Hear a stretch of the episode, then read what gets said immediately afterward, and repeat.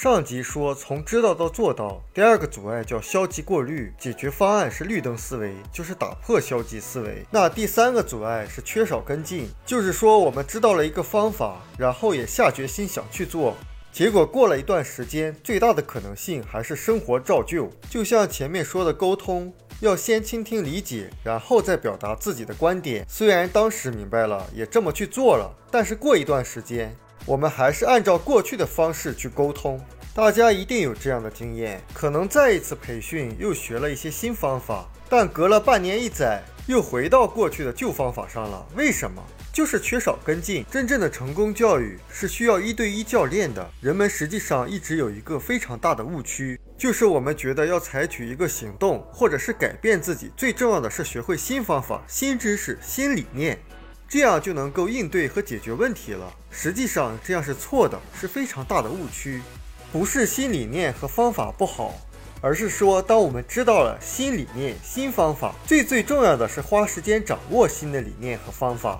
有很多公司，他很愿意花时间、花钱，把员工送到各种培训课程上去学习，希望员工能够通过这些课程掌握新的方法，然后应用到工作上，给公司创造更大的价值。可现实是什么？绝大多数员工去参加培训之后，发生的改变很少。其实我们知道了一件事情的方法和理念，只是万里长征的第一步。要从知道到做到，真正的战场是之后的跟进。就是如果我们花了一倍的时间去培训学习，跟进的时间要花十倍的时间和精力。但想一想，哪个公司、哪个人会在学习或者培训完之后，仍然投入十倍的时间来继续跟进这个事？很多人是学完了以后，知道了也就完了，也就过去了。所以，为什么鼓励看完视频的朋友不仅要自己听，也要带着讲给别人的一种心态去听，就是带着老师的心态去。学习即你不仅仅是在学这些东西，而且你要把它讲给别人。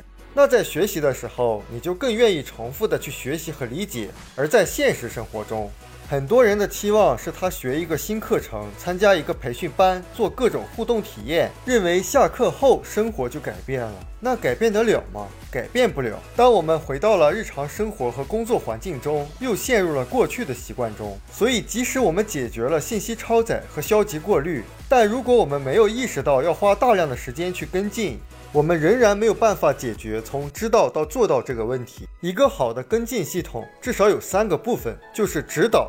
支持和问责，在实践的过程中，如果要推动一个新的方案。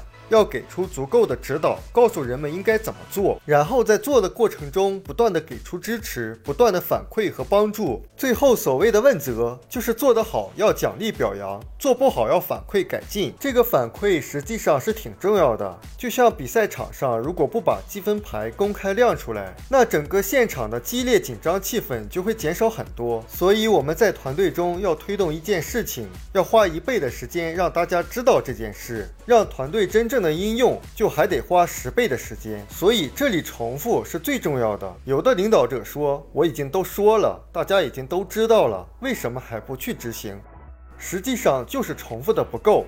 我们总觉得知道事情很重要。花很多时间去学习新知识和新方法，但我们根本没有足够的心态和准备，留出足够的时间去进行反复的演练和跟进。而只有反复的演练和跟进，才能把已经知道的事情去做到。再回头看开始的时候说知行合一的关键是重复，是不是就好理解了？只不过它是一个间歇式的重复，在不同阶段、不同层次的重复。